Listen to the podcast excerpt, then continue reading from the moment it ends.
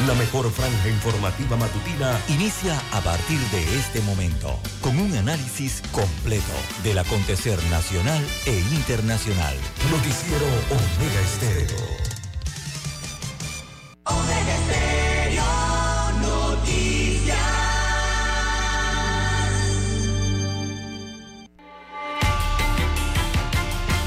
A continuación, los titulares, con los hechos que son noticias hoy.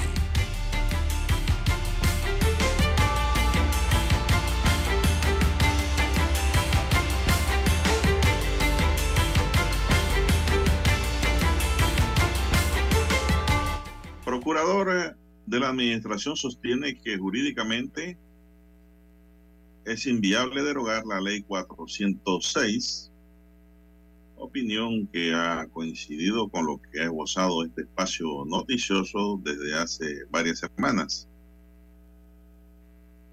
Minera Panamá informa sobre pago de 567 millones de dólares y pide un diálogo. Ley 406 violentó normas de participación ciudadana, dice decano de la Facultad de Derecho de nuestra primera casa de estudios superiores, la Universidad de Panamá. Ministerio de Educación suspenderá la segunda quincena de los docentes que sigan en huelga. Defensoría se hará eco ante la Comisión Interamericana de Derechos Humanos por situación de derechos humanos en Chiriquí. Tierras colectivas en Verabonán y Mi Cultura firman un convenio. También tenemos, amigos y amigas, Tribunal Electoral dice que reforzará controles para escrutinio de votos. El gobierno de Israel acepta el acuerdo con Hamas para liberar rehenes y una tregua.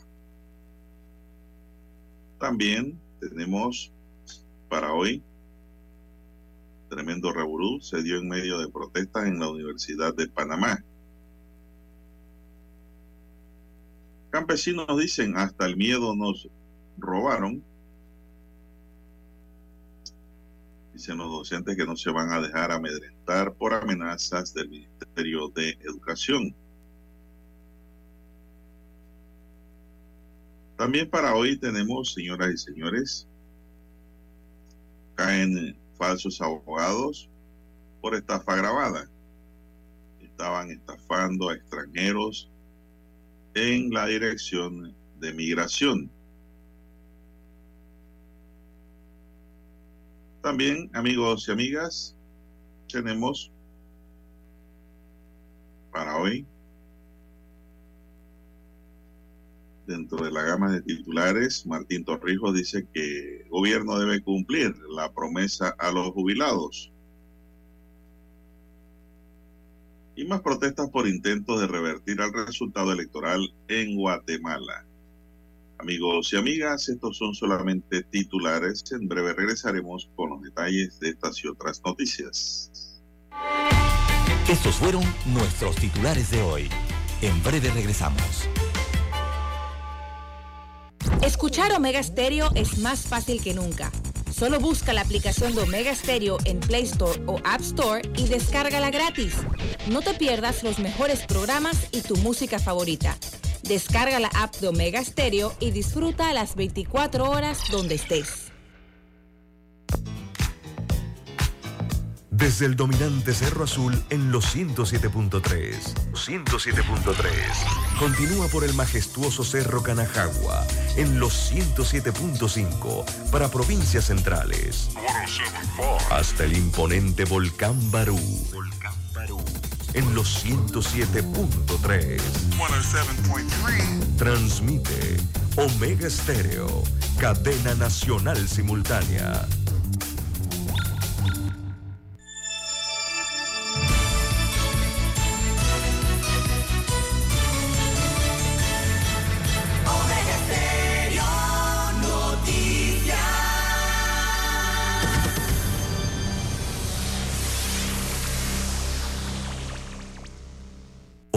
Estéreo, 24 horas en FM Estéreo. Noticiero Omega Estéreo.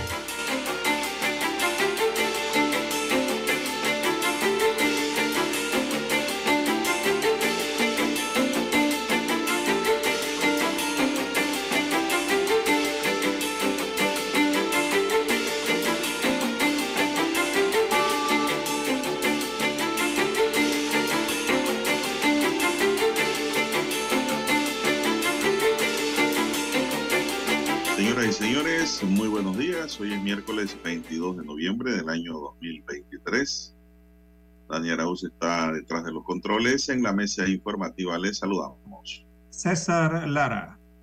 Y Juan de Dios Hernández Sangur para presentarle las noticias, los comentarios y los análisis de lo que pasa en Panamá y el mundo en dos horas de información.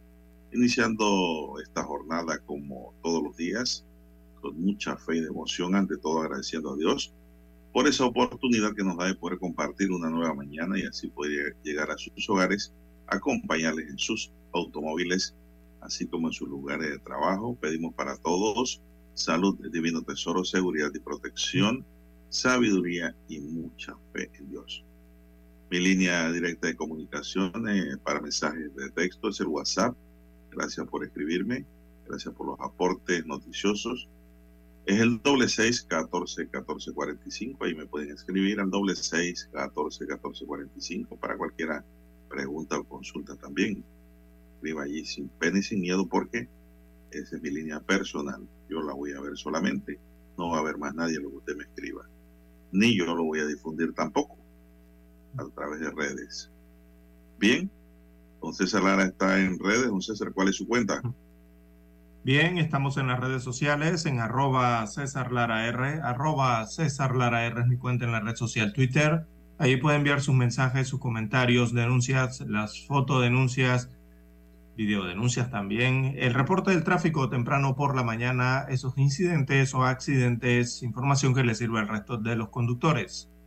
Buenos días, eh, don Daniel Araúz, allí en el control maestro, a usted, don Juan de Dios Hernández, a todos los amigos oyentes a nivel de las comarcas provincias, el área marítima donde llegan las dos frecuencias de Omega Estéreo Panamá. También los que están en omegaestereo.com, cobertura a nivel mundial, en Tuning Radio. También a través de esta plataforma llega la señal de Omega Estéreo.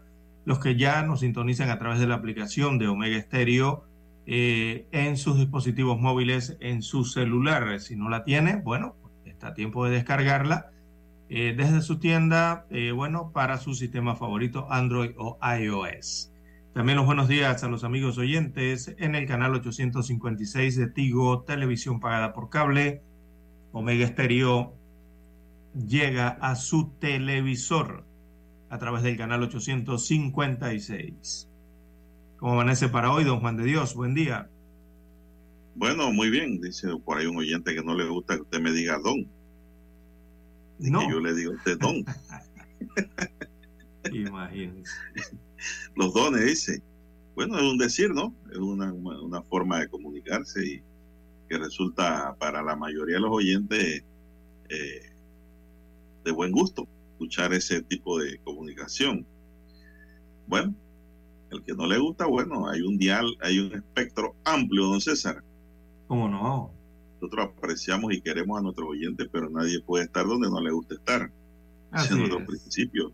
Esos son los principios de claridad y transparencia. Al menos, al menos que sea un oyente espía de alguna plataforma política. Oiga, sí, o algún troll. Un troll, exactamente. Algún call center, porque hay call center también para los medios. Un call center, un hater, qué sé yo cualquier cosa esa, pero bueno, todo eso es posible ya en el ciberespacio. El ciberespacio, don César, es una jungla, ya, como existe jungla de cemento, ya el ciberespacio también es una jungla cibernética. Bueno, eh, la información que tengo aquí es que la Autoridad Nacional de Transparencia y Acceso a la Información, ANTAI, se pronunció ayer sobre el nuevo escándalo relacionado con el programa de auxilios económicos otorgados por el Instituto para la Formación y Aprovechamiento de Recursos Humanos a allegados al actual gobierno, reiterando que toda la información relativa al uso y manejo de los fondos del Estado es de carácter público. A través de un comunicado de prensa, la entidad destacó que hace unos meses llevó a cabo una investigación a la que recomendó al IFARU dejar sin efecto la resolución de agosto de 2021, por medio de la cual dicha institución solicitaba declarar como datos confidenciales las resoluciones emitidas por los comités y actas del Consejo Nacional, al igual que la información sobre otorgamiento de beneficios económicos que por su naturaleza son de carácter público. Y así lo hemos dicho entonces desde un principio. Esos son dineros públicos. Claro. Esos son dinero de los contribuyentes. Eso no son dineros privados que usted puede hacer lo que usted le da la gana. Eso es público por lo menos queremos saber a quiénes le dieron esos auxilios. Lo que se conoce porque se ha filtrado. También aseguró que desde entonces se instruyó al IFARU para que reglamentara su programa de auxilios económicos, incluyendo en el mismo una convocatoria pública para aspirantes, la rendición de cuentas mensual con los datos de los beneficiarios, los montos desembolsados, los beneficiarios que han concluido sus estudios satisfactoriamente, así como el listado de beneficiarios que han incumplido sus obligaciones y el detalle de la suma recuperada por dicho incumplimiento. Bueno, don César, yo creo que hay que hacer es una cruzada para que devuelvan esos dineros. Podría ser, sí, correcto. Yo creo que por ahí hay que caminar, hay que caminar por esa línea para que devuelvan esos dineros que son públicos. Ya sea que los devuelvan todos juntos o que lo devuelvan poco a poco, porque digo, ¿qué criterios se utilizaron para repartir dinero cuando el, el IFARU da becas y préstamos? Por ningún lado yo he escuchado que el IFARU debe regalar, y menos a los allegados a los puestos políticos de gobierno. Es Claro una no sinvergüenzura. Vaya usted, haga una fila allá y hable con cualquiera de los funcionarios de decisiones de alto mando en el IFARU y pídale que usted quiere un auxilio económico para ver si se lo van a dar. Vaya, ni siquiera préstamo ni beca. Todo eso está condicionado a la política. Entonces, eh, y no es mentira, tengo, cuando yo le digo a usted que tengo, que la mula es parda porque tengo los pelos en la mano. Entonces, es así. Así Hasta es. para un préstamo te piden vinculación o favor político. Cartas públicas de, o privadas de diputados. Eso no, no puede ser. Y ahora imagínese usted regalar el dinero de la- a los auxilios económicos, inclusive a funcionarios que ganan altos salarios de gobierno, don César. Hombre, Sí, eso eh, es la sinvergüenzura más grande que ha hecho el PRD en la historia republicana de este país. Y hay que decirlo. Y este relajito empezó con los panameñistas. Por ahí me reclamaron, no César, que dijera. Bueno, investiguen bien. Pregúntenle a Menezes que de, de dónde sacó ese plan. El exdirector del IFARO. Te va a decir que eso lo empezaron los panameñistas. Y ellos, pues, lógicamente aprovecharon el momento, ¿no? la oportunidad que les dejó el gobierno de Varela. Así es. Bien. Eh, don Juan de Dios, bueno, realmente una carilimpieza lo que ocurre con estos auxilios económicos desde hace varios años, eh, sobre todo en la forma de aprobación de un recurso que es eh, público, don Juan de Dios, que debe ser público, eh, porque se trata de dineros, eh, recaudación de los impuestos de los contribuyentes, los impuestos que pagan eh, todos los panameños a nivel nacional y que luego son utilizados a través eh, de el IFARU eh, para el mejoramiento, como lo dice su, su, su- título ¿no? de instituto para mejorar el recurso humano, pero son utilizados eh, de esta forma no eh, eh, eh, tan, tan noble, ¿no? No, no, es, no es nada noble lo que se hace allí. Eh, ya se han revelado varios eh, auxilios económicos que recibieron allegados al gobernante Partido Revolucionario Democrático, el PRD, y e influencers, don Juan de Dios. Influencers eh, por parte eh, de que les ha dado el IFARU estas eh, grandes cantidades de dinero eh, para ir a realizar algún tipo de estudio o aprendizaje eh, a nivel internacional, eh, en su gran mayoría, don Juan de Dios. Cuando se Bueno, uno, uno busca la lista eh, que se inició a revelar hace algunos meses atrás, después hubo un parón de eso porque, bueno, recordemos que el gobierno accionó al respecto eh, con el objetivo, claro está, de evitar que se conocieran el resto de los auxilios económicos o por lo menos el listado completo, ¿no? De a quienes se le había entregado esos auxilios económicos. Eh, auxilios que van por montos pequeños de miles de dólares, otros que llegan a más de 100 mil, otros que superan los 200 mil dólares, eh, don Juan de Dios, más de 200 no, no, mil no. dólares eh, de subsidio no retornable a personas y cuando es peor que una la botella. sorpresa es quiénes son las personas. Y resulta ser que son allegados o a políticos, altos políticos gubernamentales, eh, o son parte de los equipos eh, que trabajaron en campañas políticas, eh, don Juan de Dios, para promocionar a los candidatos presidenciales. Esos dinero debe ser devueltos al Estado, en mi opinión. Exacto, uno debe entender allí que sería prácticamente un, pago, ¿no? Al final por el trabajo realizado. Eh, pero esa no es la forma, don Juan de Dios.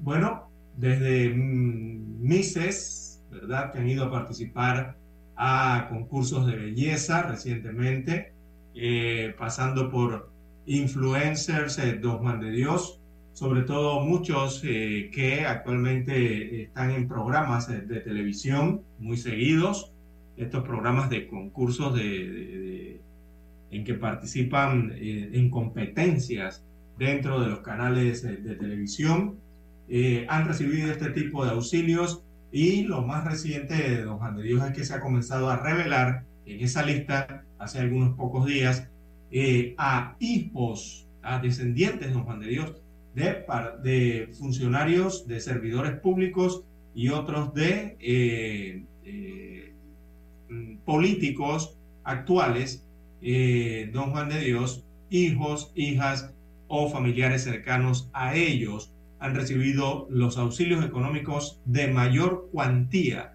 durante los últimos meses, los últimos años. Incluso, don Juan de Dios, eh, lo que da más tristeza y creo que le revuelve más la bilis eh, a los panameños, sobre todo los que tienen, antes de ir a la pausa, los que tienen eh, hijos en escuelas, don Juan de Dios, es que escuchan de personas que recientemente en la actual administración han sido nombrados con miles de dólares de salario en instituciones y son los que precisamente también están recibiendo estos grandes auxilios económicos del IFARU, don Juan de Dios. Es un premio como doble, diríamos así, ¿no? Eh, pero esa situación para nada le ha gustado a la población panameña. Todo eso forma parte del hartazgo social que vivimos hoy día, don César. El problema de la mina no es solo la minería. El problema es que ya llegó el hartazgo social a los panameños. y están, están acá como dicen por allí popularmente. Están cansados de la corrupción, don César, porque todo esto es corrupción.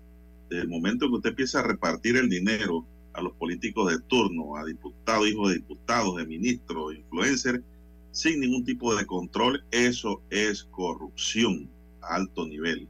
Y dice el ANTAI, don César, que toda información relativa al uso y manejo de los fondos del Estado es de carácter público, no lo pueden esconder. Y yo creo que hay que iniciar una, una jornada, nuevamente lo digo, pasado este tema de las minas, para que esos dineros sean devueltos al Estado. ¿no? Y existe una investigación profunda sobre esta temática, porque eso no debe ocurrir. Entonces, ¿cuántos niños hay que quieren becas? Por, se la ganan por, por las notas, pero no se las dan. ¿Cuántos préstamos a muchachos que quieren estudiar carreras que de verdad se necesitan en el país? No le dan nada, don César. Pero si usted quiere estudiar teatro, pasear por las calles de Miami, ir a Nueva York y estudiar carreras, don César, que no son realmente necesarias para el desarrollo del país. Le dan el auxilio. Increíble. Eso demuestra de que es un acto más de corrupción. Vamos a la pausa, Dani, regresamos.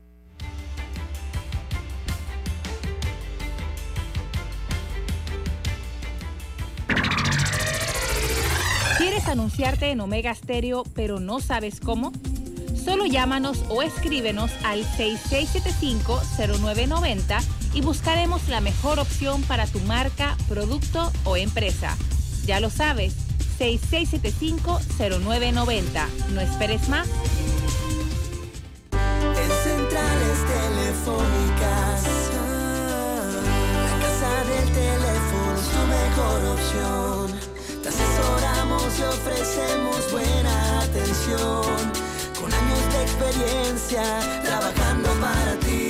La casa del teléfono, ubicados en Via Brasil y lista hermosa. La casa del teléfono, líder de telecomunicaciones. La casa del teléfono, distribuidores de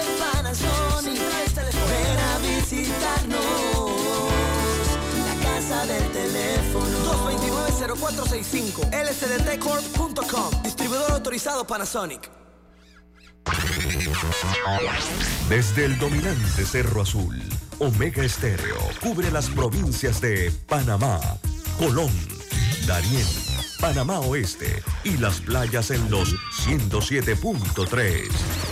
Continúa desde el majestuoso Cerro Canajagua en los 107.5, cubriendo todas las provincias centrales hasta el imponente volcán Barú en los 107.3 para las provincias de Chiriquí, Bocas del Toro y Veraguas. Omega Estéreo para todo Panamá.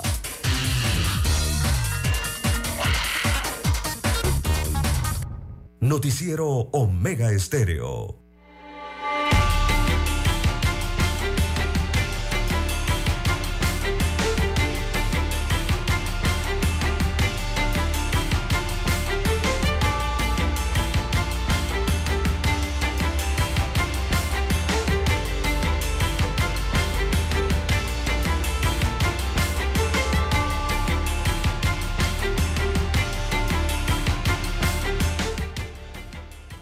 El Ministerio de Educación anunció ayer que retendrá el pago correspondiente a la segunda quincena del mes a los docentes que no se presenten a dar sus clases.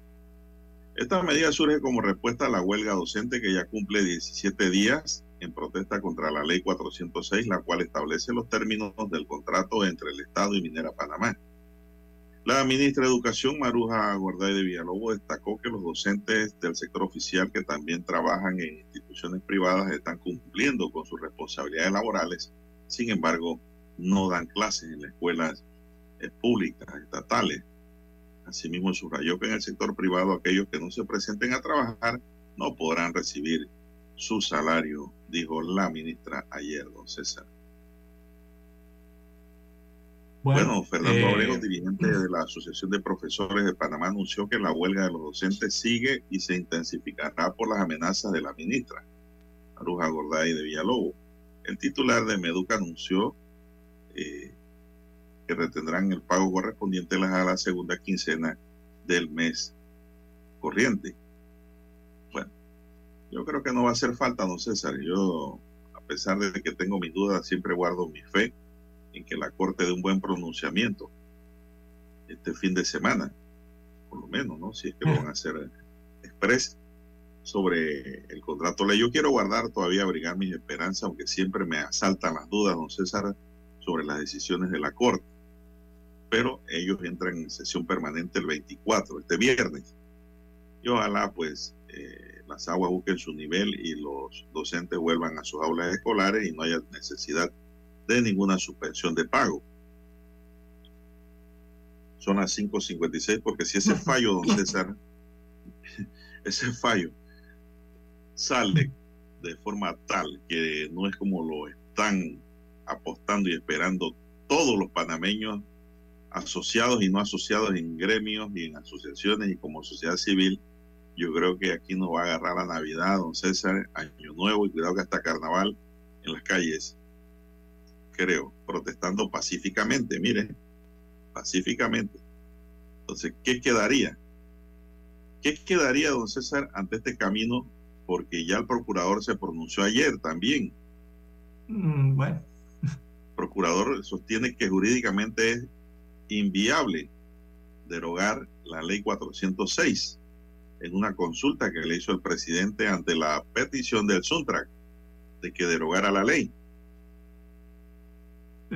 El, procurador de la Administración, Rigoberto González, del criterio que la Asamblea Nacional no tiene facultad constitucional para derogar la ley 406 que dio vida al contrato entre el Estado y Minera Panamá. Y es lo que hemos venido manifestando desde un inicio en este espacio informativo, don César. Eh, no hay, no hay, no hay fundamento eh, constitucional o jurídico para que eso ocurra. Y eso es lo que ha dicho el procurador Rigoberto González, ¿no? Él no está inventando ni está imponiendo ninguna, ningún criterio forzado. Él está aplicando un criterio constitucional y legal. González fundamenta su posición argumentando que la medida carece de, viabilidad ya que el numeral 15 del artículo 159 de la Constitución Política de la República de Panamá, al que hemos hecho referencia aquí siempre, don César, se refiere específicamente al control político previo de las acciones de administración pública en esa materia. ¿Y cuál es la materia? Contrato ley. Este control se realiza mediante la aprobación o desaprobación del contrato que ha sido previamente negociado y acordado por el órgano ejecutivo. Es decir, una ley, don César, que aprueba un contrato ley, no es una ley común y corriente, no es una ley silvestre, no es una ley ordinaria que la Asamblea la puede mutilar. No, esto es otra cosa. ¿Por qué? Porque esto tiene sus consecuencias, don César. Una ley eh, especial. Como no, esto tiene sus consecuencias. Esto es un, esto es un convenio, un acuerdo, qué sé yo, un contrato bilateral en donde hay dos partes y las dos tienen derechos y obligaciones. El Estado tiene también que cumplir, tiene la obligación de cumplir, la minera también. Y la Asamblea, después de santificar eso, ya no puede decir que eso no va, don César, porque eso atenta contra la seguridad jurídica de una manera directa, don César, con consecuencias fatales para el Estado. ¿Por qué? Porque la derogatoria no está en las causales de extinción del contrato, que son ocho. No está la derogatoria. Ya la derogatoria es una decisión unilateral del Estado, que inclusive puede ser interpretada como un abuso de poder. ¿Cierto? Bueno, vamos a hacer eh, una pausa para escuchar el himno nacional y seguir abordando este tema, porque este tema es extenso.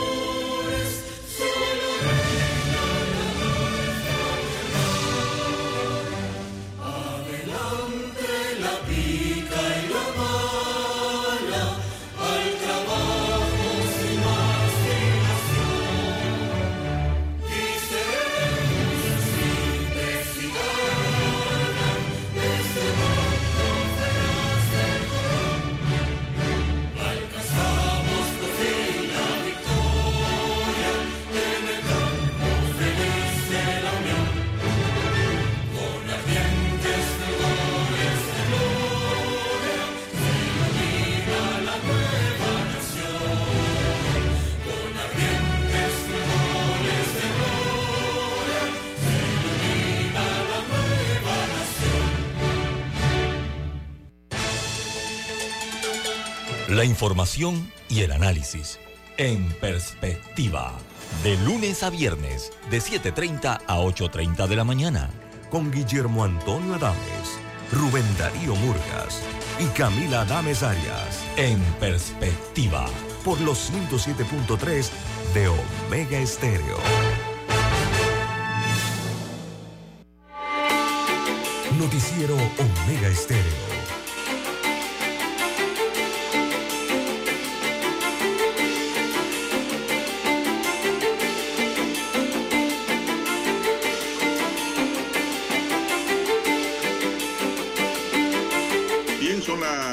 Seis, cuatro minutos. Buenos días, Panamá. Están en sintonía de Omega Estéreo, cadena nacional y su espacio informativo, el primero con las últimas. Un noticiero diferente para gente pensante, gente inteligente. Según el procurador, la derogación legislativa de la ley que aprueba un contrato después de que ésta ha entrado en vigor podría constituir una intromisión en funciones privativas del órgano judicial. Esto se debe a que una vez que la ley es aprobada, solo podría perder validez mediante una declaración de inconstitucionalidad emitida por el Pleno de la Corte Suprema de Justicia, la autoridad a la cual la Constitución confiere la responsabilidad de velar por la integridad de la Constitución. Es decir, si bien es cierto que el legislador en ejercicio de su función legislativa que le confiere la Constitución política puede, por regla general, derogar las leyes emanadas de la Asamblea Nacional, no lo es menos que, como toda regla general, dicha posibilidad admite excepciones que no lleva a concluir que dicho órgano del Estado no puede derogar cualquier ley, don César. Eso es lo que ha opinado en síntesis el procurador. ¿Qué me puedes agregar allí? Bueno, don Juan de Dios, es la opinión. Es la opinión del Procurador General de la Administración eh, es solo una opinión, ¿verdad? Eh, recordemos que la opinión del Procurador eh, General de la Administración no es vinculante, pero sí la emite, sí se la solicitan, evidentemente, ¿no? es lo que le ha contestado al presidente de la República. Yo no sé, yo no sé, el procurador no había ayer todavía ni enviado, yo creo, ese documento al Ejecutivo y ya el ministro de Gobierno estaba comentando la posición del procurador, cuando debió ser el ministro de la Presidencia, don César. Eh, digo, eso es obvio, don Juan de Dios, porque el, digo, la administración gubernamental evidentemente está tratando o intentando desarticular el movimiento ciudadano por varias vías, eh, don Juan de Dios. Eso es una realidad. Eh, es una verdad. La ciudadanía mantiene sus manifestaciones y evidentemente el, la administración, el gobierno tiene que tener su actuar también, ¿no? Para tratar de mantener el, el ritmo del país. Así que de diferentes formas se hace eso, don Juan de Dios. Pero mire, don César, lo siguiente Viste que se oye bien eso de don César. Se oye bien ¿eh? para el amigo, el, el, amigo oyente que nos escribe. O la amiga oyente. O amiga oyente, sí, exacto, puede ser hembra, como no. Uno no sabe. Esto, eh, es el ministro que se pronunció sobre la opinión del procurador, el mismo ministro que apareció con un proyecto de ley en la Asamblea derogando, don César. Ajá, que aseguraba y reaseguraba, ¿se acuerda? Cuando se presentó con el proyecto, que esa era la solución. recuerdo sus palabras fueron de alta jerarquía. Exacto. Las, sus palabras en la Asamblea Nacional fueron esta sí es la solución final. Todavía recuerdo esas palabras. ¿Se acuerda cuando lo dijo? Eh, que llevaba el, el, proyecto de ley de derogación de, eh, eh, del Ejecutivo presentado allá. De salida le dijimos en este espacio, señores, esa no es la vía. No es la vía correcta. La, exacto. Sí, hay, una hay uno de los caminos, ¿no? Pero para mí es una vía, el más pero no es la correcta. O sea, no es el correcto para esto. Para mí es una vía la derogatoria, pero no es la correcta. ¿Y por qué hago esta observación, don César? Hago esta observación por lo siguiente. El procurador, eh, bueno, opinó y mantiene una opinión eh, muy, muy paralela a la nuestra que hemos vertido aquí por el por lo que dice la constitución claramente, ¿no? Pero ahora yo hago una pregunta. ¿Qué pasaría si la Corte declara constitucional o parcialmente constitucional el contrato? el pueblo panameño se tiene que aguantar ese contrato. Leonino y entreguista. Bueno. Yo creo que el pueblo se volcaría a las calles por la derogatoria, don César. Vamos a decir las cosas como son, que es una realidad. Sí, es que eso es lo que se está A pesar esperando. de la opinión eh, del procurador, que me parece eh, muy comedida, muy inteligente, Claro. me parece muy clara. Y por ello yo creo que la Corte Suprema de Justicia tiene en sus manos la paz y tranquilidad social de este país. Con eso les digo todo a los nueve magistrados que de pronto cinco nos están escuchando. Ajá. Es que al Entonces- final, don Juan de Dios, al final, don Juan de el El fallo. pueblo no quiere inconstitucionalidad total, ni, eh, perdón, no quiere constitucionalidad total o parcial. Eso ha sido opinado ya, inclusive por Sí. aquellos abogados que dicen que se van Pero por la viene. de que eso es inconstitucional, don César. Sí, a todas luces. Allí donde viene la situación. Ese artículo 1 es inconstitucional. Sí, pero se, ol- se olvidan del artículo 2 y se olvidan del artículo 3. Recuerden que esta ley eh, especial de contrato minero tiene cuatro artículos. El último, bueno, el cuarto es ya eh, artículo cajonero, ¿no? Para entrar, eh, ¿qué se hace para hacer lo que se ejecute la ley? Pero ahí está el 2 y está el artículo 3 también, que tiene importantes connotaciones. Eh, sin embargo, aquí las opiniones siempre que se emiten, se emiten al artículo 1, que es el que tiene todo el extenso contrato de ley. ¿no? El problema aquí, don Juan de Dios, es que eh, la población quiere que, eh, primero, eliminar ese contrato ley. Y en cierta forma, don Juan de Dios, de que se pueda regresar al estatus prácticamente o, o a la situación en que nos encontrábamos en Panamá cuando eh, en el 2017 se declaró la inconstitucionalidad total del contrato minero de 1997. ¿Verdad? Eso es lo que básicamente es. Eh, ahora bien, si se declara una inconstitucionalidad, eh, supongamos que sea de esa forma, ahora en el año 2023 de un nuevo contrato, eh, ¿podrá esa inconstitucionalidad llevarnos o dejar esta situación en el mismo estatus que estaba para el año 2017? Ahí ya vienen eh, las circunstancias y los problemas, ¿no?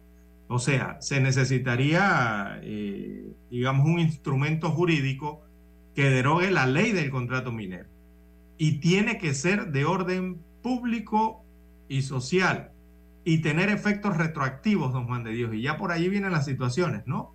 Por lo menos hasta el año 2017, que fue cuando se declaró la inconstitucionalidad eh, de el, con, del primer contrato.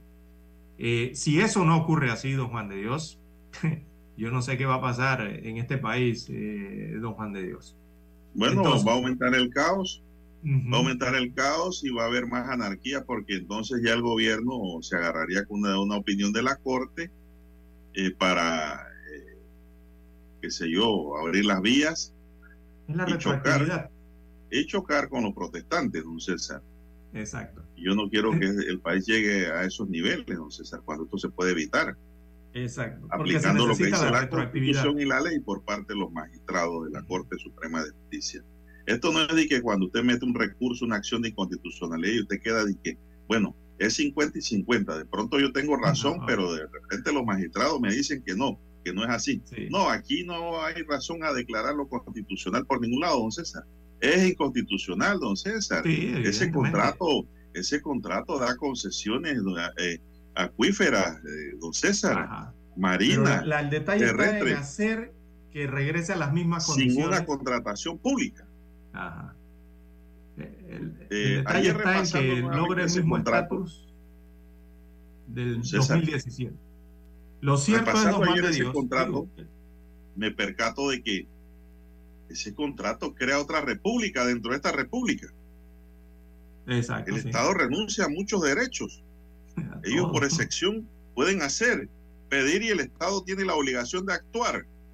Mire que hay un artículo allí que dice que el gobierno tiene que actuar inmediatamente a petición de la concesionaria Sí, y el funcionario que no actúe va a ser multado.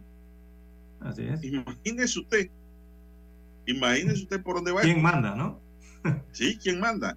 Aparte o sea, de el eso, Estado no- entrega sus no responsabilidades, Solo, no solo son la- las 13 mil hectáreas otorgadas, que son más. allí nadie habla con claridad del uso y servidumbre. Por tiene la mina, que son los, los territorios alrededor de esas 12 mil hectáreas, en donde ellos pueden hacer y deshacer, pedir y, y exigir, no pedir, exigir al gobierno. El fondo marino, de el área es los este? puertos, los ríos, las concesiones de ríos, eh, que pudiesen solicitar. Todo eso aumenta el tamaño, don Juan de Dios. No son simplemente 13 mil. Eh, eso aumentaría aumenta. casi lo duplicaría. Si uno eh, se, se pone allí a sumar todo lo que significa en letras eh, lo que podrían obtener en kilómetros, en hectáreas, perdón. En este caso estamos hablando de, de terrenos. Solo basta que la concesionaria pida a la ANATI, don César, más tierras para su Sería el servidumbre doble de tamaño. y operaciones que necesita. Sería el ¿Usted doble cree de que tamaño. dónde van a colocar, don César, eh, los espacios necesarios y las infraestructuras para elaborar y no perjudicar la parte interna que siguen rompiendo poco a poco? Ellos no van a construir eh, infraestructura de- sobre el área que van a romper, que van a desbaratar, don César, buscando el cobre y el oro y la plata, porque allá ya está plata y el, lo mismo contrato lo da a entender. Entonces, ese contrato no es constitucional por ningún lado, es abusivo, entreguista, es vendepatria, como dicen por allí eh, la mayoría de los panameños. Eh, no se puede negar. Vamos a la pausa, Dani, regresamos.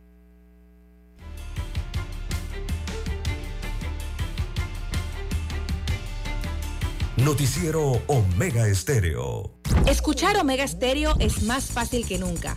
Solo busca la aplicación de Omega Stereo en Play Store o App Store y descárgala gratis. No te pierdas los mejores programas y tu música favorita. Descarga la app de Omega Stereo y disfruta las 24 horas donde estés.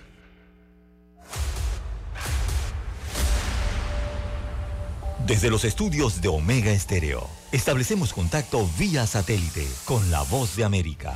Desde Washington, presentamos el reportaje internacional.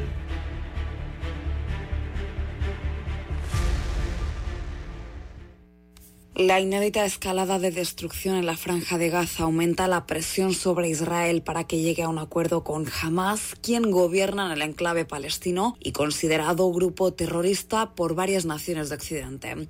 El pacto permitiría la liberación de un número significativo de rehenes a cambio de un alto al fuego temporal en la ofensiva israelí. Según Ismail Haniyeh, el líder de Hamas, la tregua está cerca luego de que el grupo militante palestino diera su respuesta a los mediadores cataríes. En tanto, el primer ministro israelí Benjamin Netanyahu aseguró en varias ocasiones que la recuperación de los secuestrados es su misión principal. Mientras tanto, los 28 bebés prematuros rescatados del hospital Al-Shifa se recuperan poco a poco en un centro hospitalario en Egipto. Dadas las condiciones en el territorio palestino, sufrían malnutrición, deshidratación e infecciones. En tanto, desde las Naciones Unidas calculan que hay 50.000 mujeres gazatíes embarazadas y a diario se producen más de un centenar de nacimientos en condiciones infrahumanas. Paralelamente, el secretario general de la ONU, Antonio Guterres, recalcó la gravedad de las consecuencias de las bombas israelíes. Lo que está claro es que en unas pocas semanas han matado a miles de niños. Entonces, eso es lo que importa. Estamos siendo testigos de una matanza de civiles que no tiene paralelo ni precedentes en ningún conflicto desde que soy secretario general. La destrucción del conflicto en Oriente Medio afecta también a los periodistas en la región y según denuncia el Comité para la Protección de Periodistas, el mes pasado fue el periodo más mortífero para los profesionales de la información desde que comenzaron a recopilar datos hace más de 30 años. Otros dos periodistas se añaden a esa larga lista de informadores silenciados en medio de conflictos bélicos. La reportera libanesa Farah Omar y su cámara Rabi Memari fueron asesinados en su país natal tras un deliberado y cobarde ataque israelí, según denuncian desde la cadena local para la que trabajaban. Judith Martín Rodríguez, Voz de América. Escucharon vía satélite desde Washington el reportaje internacional. Omega Estéreo, cadena nacional. Desde el dominante Cerro Azul, Omega Estéreo cubre las provincias de Panamá, Colón, Darién, Panamá Oeste y las playas en los 107.3. Continúa desde el majestuoso Cerro Canajagua en los 107.5, cubriendo todas las provincias centrales hasta el imponente volcán Barú en los 107.3 para las provincias de Chiriquí, Bocas del Toro y Veraguas. Omega Estéreo para todo Panamá.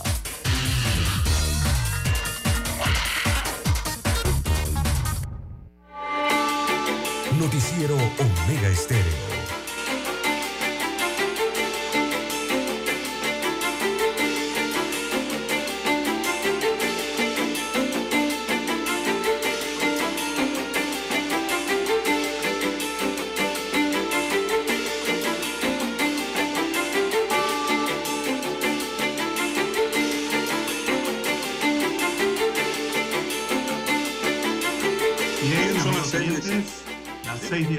Minutos de la mañana en todo el territorio nacional. Para concluir el tema de la opinión del procurador, aunque no se puede concluir, don Juan de Dios, porque esta es una de las tantas aristas que cada 24 horas surgen respecto a esta temática del contrato de concesión y las manifestaciones en la República de Panamá.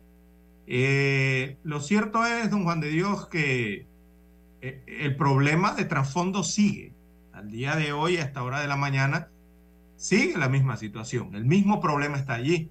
Y el problema eh, arrancó aquí es que, primero, aquí lo hemos dicho por varias semanas ya, aquí hubo una traición a la patria, aquí hubo una traición a los intereses del país, una traición a los intereses del pueblo panameño y ha existido una clara violación a la constitución política de la República de Panamá, porque fue el órgano ejecutivo, fue el órgano legislativo y la Contraloría General de la República los que cometieron el gravísimo error de aprobar y darle vida jurídica a una ley especial de contrato minero que jamás se debió, o sea, ni siquiera eso se debió presentar, ni aprobar, ni refrendar, eh, don Juan de Dios, cuando aquí existe aún un fallo de inconstitucionalidad que data del año 2017.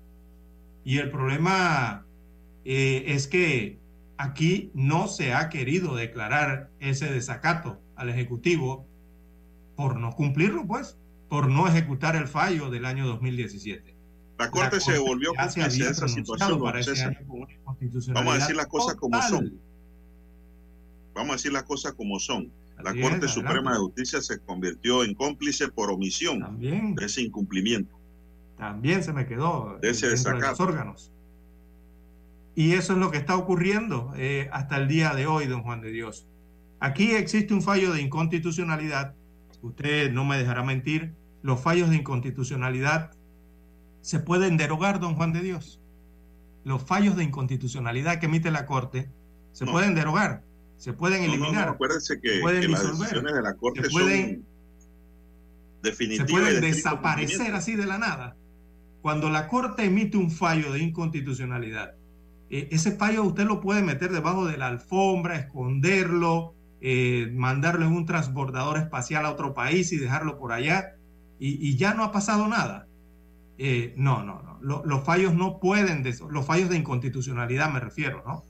Eh, no desaparecen por arte de birlibirloque. Y el fallo del 2017 está allí y está vigente, ¿verdad? Es una cosa juzgada constitucional y eh, eso ya lo vimos que ha formado parte del bloque constitucional y está allí.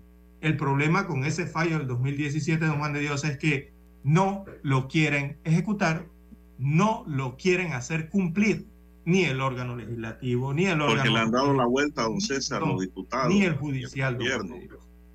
Cuando la Corte hace un pronunciamiento de una inconstitucionalidad, ¿qué hacen los diputados y los gobiernos de turno? Le dan la vuelta a ese pronunciamiento, esquivando las inconstitucionalidades para crear una nueva ley, un nuevo orden. Y eso es lo que ocurre aquí en cualquier parte del mundo. Por eso que han surgido, han nacido ahora con un nuevo contrato ley, que por cierto, eh, don César, viola, viola la constitución, viola las leyes nacionales, pero lo han pasado. Ahora le están consultando al procurador que sobre el tema. Cuando le consultaron la, en la primera oportunidad dos ministros de Comercio, eh, a esas recomendaciones no le hicieron caso. Y además le pidieron que guardara silencio. Entonces, el procurador no es más que un consejero, César, del Estado. El problema está en que le hacemos caso a lo que nos conviene, a lo que eh, no queremos o queremos hacer, pero no es una opinión, don César, eh, que sea vinculante. ¿Qué quiere decir vinculante? Que sea de estricto cumplimiento a lo que él diga para el Estado. Eso es lo que quiere decir en palabras más, palabras menos, palabras sencillas para la población.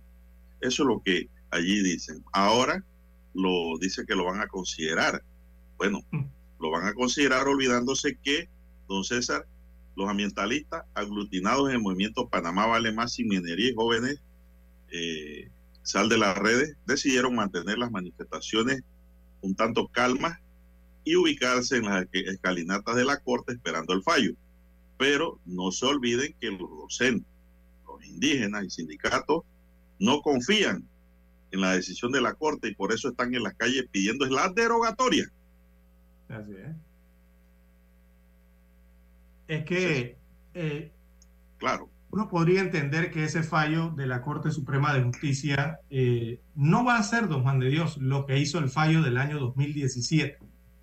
Este nuevo fallo que pudiera emitir la Corte después del 24, después de este viernes, mm, quizás no va a ser lo mismo que fue el fallo del año 2017, que colocaba al país en otras condiciones frente a esta situación del contrato minero. Y recordemos que ese fallo del 2017, repito, sigue vigente. Lo único es que no lo han hecho ejecutar.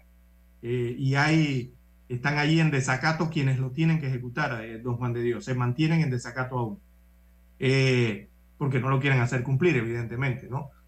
Entonces, aquí el fallo del 2017,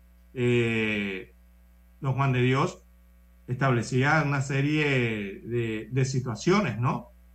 Ahora uno se pregunta cómo un nuevo fallo de la Corte va a tener efectos retroactivos, creo que por ahí es el punto eh, que se ha estado discutiendo eh, de las diferentes formas. ¿Cómo va a tener un efecto retroactivo un fallo de la Corte? Me estoy refiriendo, ¿ah? no me estoy refiriendo a una ley, sino a un fallo eh, de, de, la Corte Suprema de Justicia, para poder colocar a Panamá nuevamente en las condiciones que las tenía ya para cuando se emitió el fallo del 2017, aquel fallo total de inconstitucionalidad a esa ley de contrato. Así que, eh, vuelvo y repito, y no sé, aquí tratan de buscar culpables y comenzar a, hacer descuento y hacer de todo, Juan de Dios, cuando aquí está más que claro para el país que los culpables eh, están allí todavía, son el Ejecutivo, el eh, Legislativo, la Contraloría, incluso el mismo órgano judicial. Los fallos, los fallos eh, se han, los entendidos en la materia lo han argumentado, ¿no? que rigen hacia futuro. Es verdad, no son fallos de la Corte.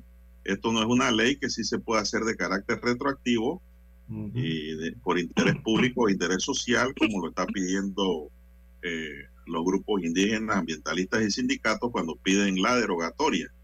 ¿Y por qué le digo eso? Esa es una posición jurídica, ¿no? Que se respeta porque hay distinguidos juristas que lo ven así. Pero, eh, don César, eh, los juristas no estamos para agarrarnos a trompadas, porque no, coincidimos en el pensamiento, ¿no? Nosotros eh, colisionamos tal vez en, en la apreciación y la interpretación de la norma, y para eso están los abogados. Pero, don César, eh, el tema es el siguiente. Si la Corte declara, voy a tratar de explicarlo de la, mejor manera sencilla para comprenderlo. Si la Corte declara inconstitucional también esta ley, contrato ley, es cierto, como dice el, el magistrado Molino Mola, se declara inconstitucional la ley, más no el contrato. Esa es la posición que asume el magistrado. Está bien, vámonos por ese camino, pues vamos a ver. Si se declara inconstitucional la ley, la ley rige para que la inconstitucionalidad rige para el futuro. Eh, es decir, ese contrato, don César, si se declara inconstitucional la norma, la norma no tiene aplicabilidad ni a estas ni a futuras contrataciones idénticas.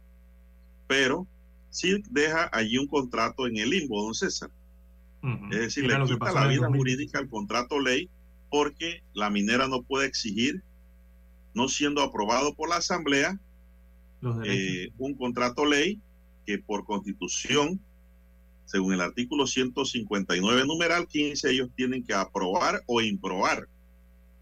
Es decir, sin ese requisito constitucional que exige la ley, ¿no? La ley de leyes, de que la asamblea sea la que, entonces le da el soplo de aprobación a un contrato ley. Sin eso no existe el contrato con vida jurídica. Es decir, el contrato puede estar allí, pero no pasa nada. Exactamente. ¿Qué pienso yo? Que la minera, está apostando, la minera está apostando por una reconsideración y una nueva negociación, don César, en esa línea. Sí, pero el detalle con esto, exacto. El detalle con esto es que si viene un nuevo fallo de la Corte Suprema de Justicia, y recordemos que los fallos, como usted bien lo ha señalado allí, no tienen efectos retroactivos. Los de las Cortes, los fallos de la Corte, no son como las leyes, ¿no? Eso no tiene efectos retroactivos, o sea, hacia atrás.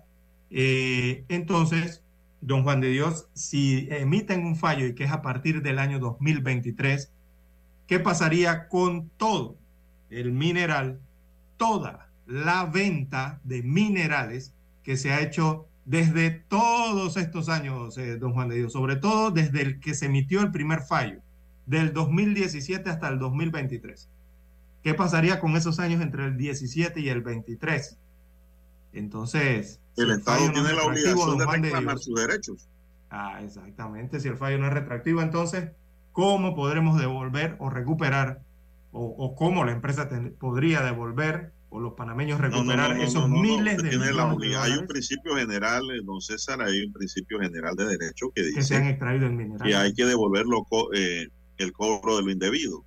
Es decir, las actuaciones indebidas sin legalización tienen que ser compensadas y el Estado lo puede exigir. Eh, en cambio, para el efecto de la derogatoria sí se lleva en banda todo, pero también no crea consecuencias internacionales y le sirve a la, minera, le sirve eh, una bonita oportunidad para sus demandas internacionales que van a venir de una u otra forma, ya sea la pues Corte que falle o ya sea la Asamblea que derogue, don César, hay que estar claro.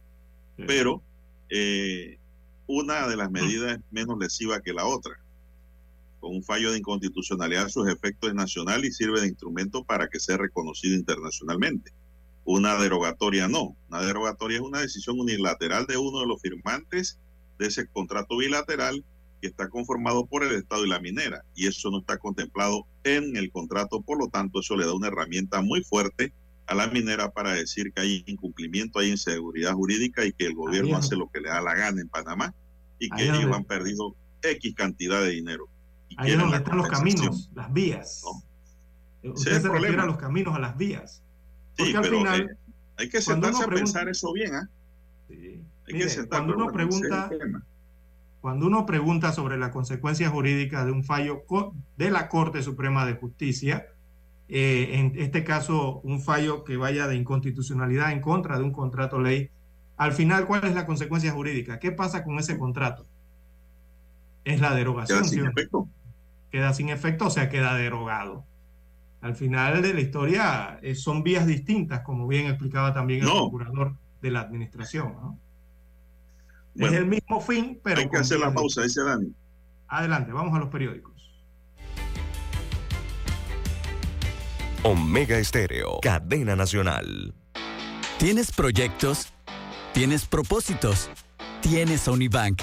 Somos el equipo que te conecta con la comunidad del crecimiento, con soluciones digitales y los mejores productos, para que disfrutes lo lindo que es crecer. ¿Ganas de crecer? Tienes Unibank. La información y el análisis en perspectiva. De lunes a viernes, de 7.30 a 8.30 de la mañana. Con Guillermo Antonio Adames, Rubén Darío Murgas y Camila Adames Arias en perspectiva por los 107.3 de Omega Estéreo.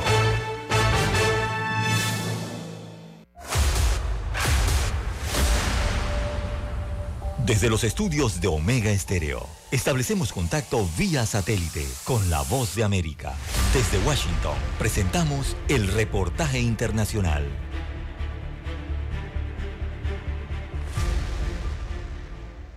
La manifestación frente a la sede central del Ministerio Público de Guatemala cumple más de 50 días en los cuales miembros de la organización 48 cantones de Totonicapán, junto a alcaldías indígenas, siguen expresando su descontento por las acciones del Ministerio Público en contra de los resultados del proceso electoral y por un nuevo caso de investigación que señala al presidente y a la vicepresidenta electos. Ante estas decisiones, Luis Pacheco, representante de los 48 cantones, aseguró que continúa continuarán en asamblea permanente. Hacemos un llamado para que ya no sigan atentando contra la democracia. Nosotros como 48 cantones seguimos en la resistencia. Y si hemos dicho pacífica es porque es una resistencia pacífica. Pero también hacemos un llamado a toda la población de Guatemala que esté al pendiente de todo lo que está sucediendo. Defender la democracia no es un delito.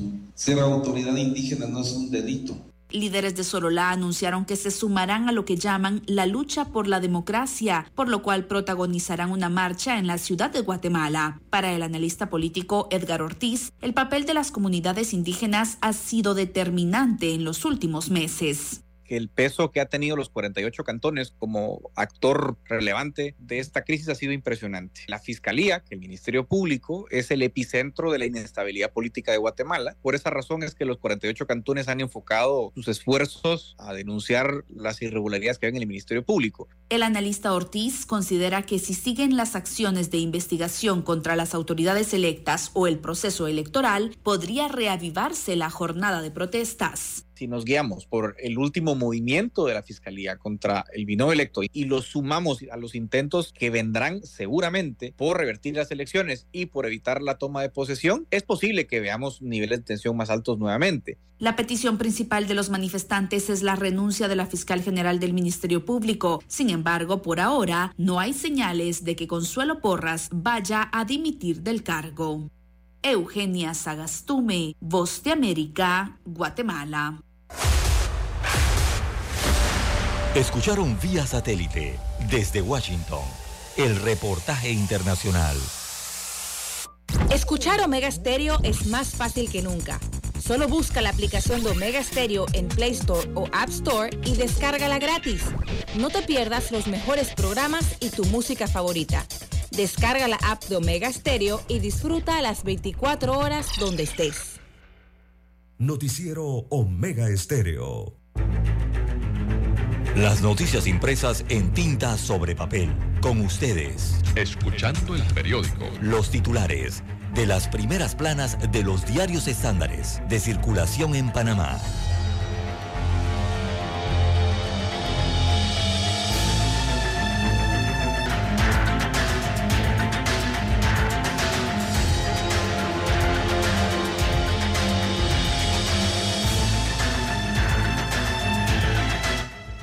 Bien, amigos oyentes, el diario La Prensa titula para hoy cerca de 7 mil millones de dólares requiere Panamá para financiar compromisos en el año 2024. En otras palabras, eso de financiar compromisos en el 2024 se refiere la plata que necesita el presupuesto general del Estado para el próximo año. Eso es el hueco fiscal de que tanto se escucha. El economista Felipe Chapman calcula que tras un mes de protestas la economía ha perdido 1.389 millones de dólares, eh, una caída de 1.2 puntos en el Producto Interno Bruto del país. También en otros títulos del diario La Prensa para la mañana de hoy reapareció la Comisión de Presupuesto para aprobar partidas, esto en la Asamblea Nacional. Fue presidida ayer por su presidente Vinicio Robinson. También eh, remesas en la región repuntan en 10% este año. La Comisión Especial de la Asamblea eh, cita a director de la CEP. Van a tratar el tema de energía en la Asamblea Nacional. En otros títulos eh, del diario La Prensa para la mañana de hoy, También tenemos, amigos oyentes, Procurador Rigoberto González sostiene que no es viable derogar la ley 406 cree que, que creó el contrato especial eh, minero en Panamá. También denuncia penal contra la minera Panamá y los funcionarios que negociaron el contrato fue presentada ayer. Ciudadanos eh, desde el, el área caribeña y el norte de Veraguas se apersonaron a la Procuraduría General de la Nación, viajaron hasta la ciudad capital a presentar esta denuncia. También docentes enardecidos tras el anuncio del Ministerio de Educación de suspender y retenerle los salarios. Los clubes cívicos piden fin de la violencia y eh, también piden restaurar la libre movilización en el país. Hay un reportaje especial sobre la crisis educativa en el país, el ingreso de 35 mil eh, estudiantes a la universidad está en riesgo. Y a eso se refieren, que esa es la cantidad calculada de estudiantes que eh, si se elimina el último trimestre, eh, estarían reprobando el año. Así que depende de ese último trimestre si muchos de ellos pasarían el año escolar o no. El Ministerio de Educación procederá a suspender y a retener entonces el pago de la segunda quincena de noviembre a los docentes que no hayan cumplido con el retorno a la jornada educativa. La, preocupación allí es grande, don Juan de Dios, porque recordemos, haciendo un paréntesis en el titular, que los que tienen la libreta de las notas diarias de los estudiantes son los maestros y profesores. Y esto lo tienen en su casa. Esto no hay un sistema en donde ellos suban diariamente ni semanalmente las calificaciones y en este momento el, Ministerio de Educación evidentemente no cuenta con ellas. También para hoy, amigos oyentes, en el diario La Prensa estamos frustrados. El presidente una vez más nos falla, dice el representante de los jubilados. Se sienten utilizados en medio de esta situación eh, de la minería. También aprenden a cuatro personas que se hacían pasar por abogados. Están vinculadas a estafas. Esto aquí en Panamá. La crisis impactará en 1.2 puntos la caída de la economía panameña, reitera la página de Economía y Finanzas de la prensa, y gobierno retiene subsidios prometidos en medio de protestas. Bien, a nivel internacional, la prensa destaca la guerra en Asia y esto tiene que ver con que el gobierno de Israel acepta el acuerdo con Hamas eh, para liberar rehenes.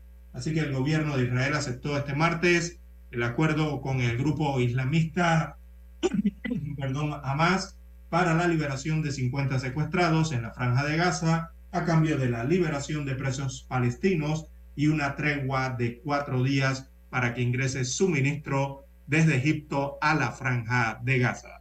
Amigos oyentes, son los títulos del diario La Prensa para hoy. Revisemos ahora los principales titulares que aparecen en portada de la estrella de Panamá. La estrella de Panamá dice en su primera plana descontarán a docentes.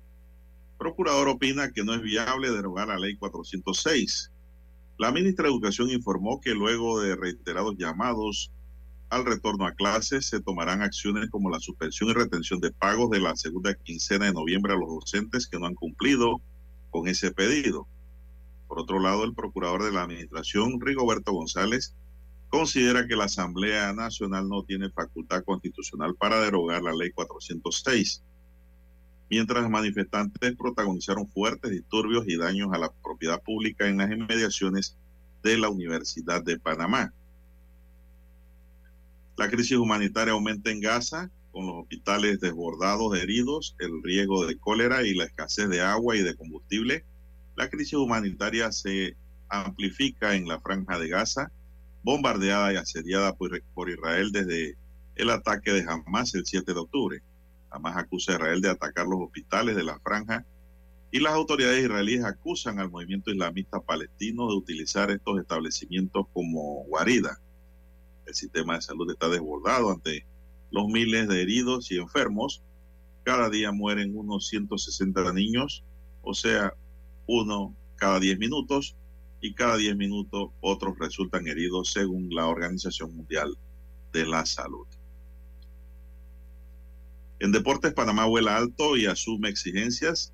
En los dos duelos entre Costa Rica y la selección de Panamá desplegó un fútbol efectivo que lo condujeron a cerrar la clasificación a la Copa América y Conmebol Estados Unidos, USA. En otros titulares, transportistas incumplen entregas por los cierres entre 100 a 200 dólares es la multa o recargo que se estima estarían pagando los transportistas terrestres de carga logística diariamente por cada contenedor que no entreguen tanto a su destino final como regresarlo vacío a los puertos. Es decir, un acumulado de 1.200 dólares por semana. El costo de un recargo o multa dependerá de los contratos que firmen con las compañías internacionales. Mi opinión, don César, es que ellos no van a pagar eso. Eh, aquí se está dando una situación especial en donde ellos no pueden cumplir, ¿no? No pueden cumplir con lo pactado, eh, no por culpa de ellos. Hay allí un elemento excepcionante, ¿no? Hay una fuerza mayor. La lucha contra el cambio climático tendrá al COP28 como su escenario global. Instituciones experimentarán importantes reducciones del presupuesto, dice el director de la DGI. Luis Duque dice una propuesta para San Miguelito. El candidato a diputado por la libre postulación del 8-2 de San Miguelito, Luis Enrique Duque, manifestó que se mantendrá como independiente de los partidos políticos hasta las elecciones de 2024. Eh, Duque dijo que decidió incursionar en la política como independiente para tener la libertad de tomar las decisiones que mejor representen a la ciudadanía. Y en titular de techo, la estrella dice mi cultura firma convenio con tierras colectivas en Verabonán y tras la pandemia del SARS-CoV-2, la población penitenciaria aumentó un 18%. Amigos y amigas, estos son los titulares para hoy de la Estrella de Panamá y concluimos con ello la lectura de los titulares correspondientes a esta fecha. Hasta aquí, escuchando el periódico. Las noticias de primera plana, impresas en tinta sobre papel. Noticiero Omega Estéreo. Desde los estudios de Omega Estéreo, establecemos contacto vía satélite con la voz de América. Desde Washington, presentamos el reportaje internacional.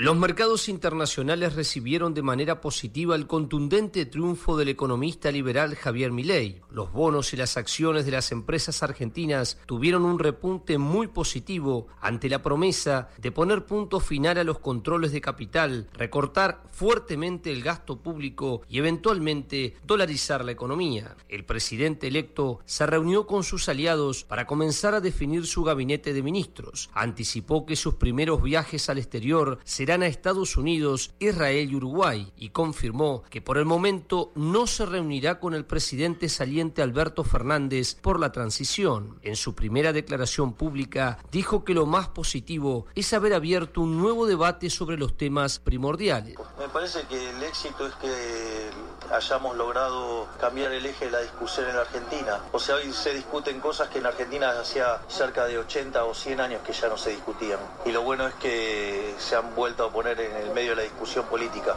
Mientras, en las calles, los argentinos esperan que mejore la situación del país. El recorte lo tiene que hacer la clase política, la clase política que con nuestros impuestos se van de sate de lujos a Marbella. Que meta preso a los ladrones, que nos robaron la jubilación, le robaron la plata a la gente. Siempre fue así en Argentina, no nos olvidemos que Argentina es un país mayoritariamente de inmigrantes europeos, donde el que llegó llegó para trabajar. Y en los últimos 30, 40 años la izquierda hizo lo contrario quiso que trabajes cada vez menos y que vivas cada vez más del Estado. La gran duda es saber qué pasará con el dólar, la inflación, el precio de los alimentos y la respuesta de los movimientos sociales y sindicales ante los cambios profundos que propone mi ley. Juan Ignacio González Prieto, Buenos Aires.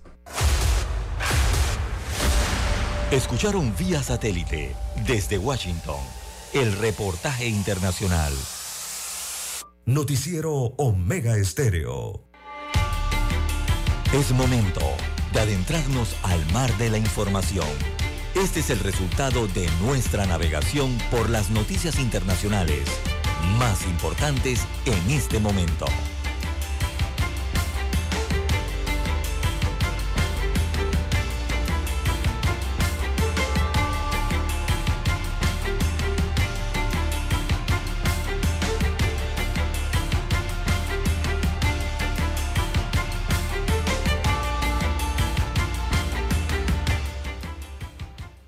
Bien, amigos oyentes, las 6:49 minutos de la mañana en todo el territorio nacional.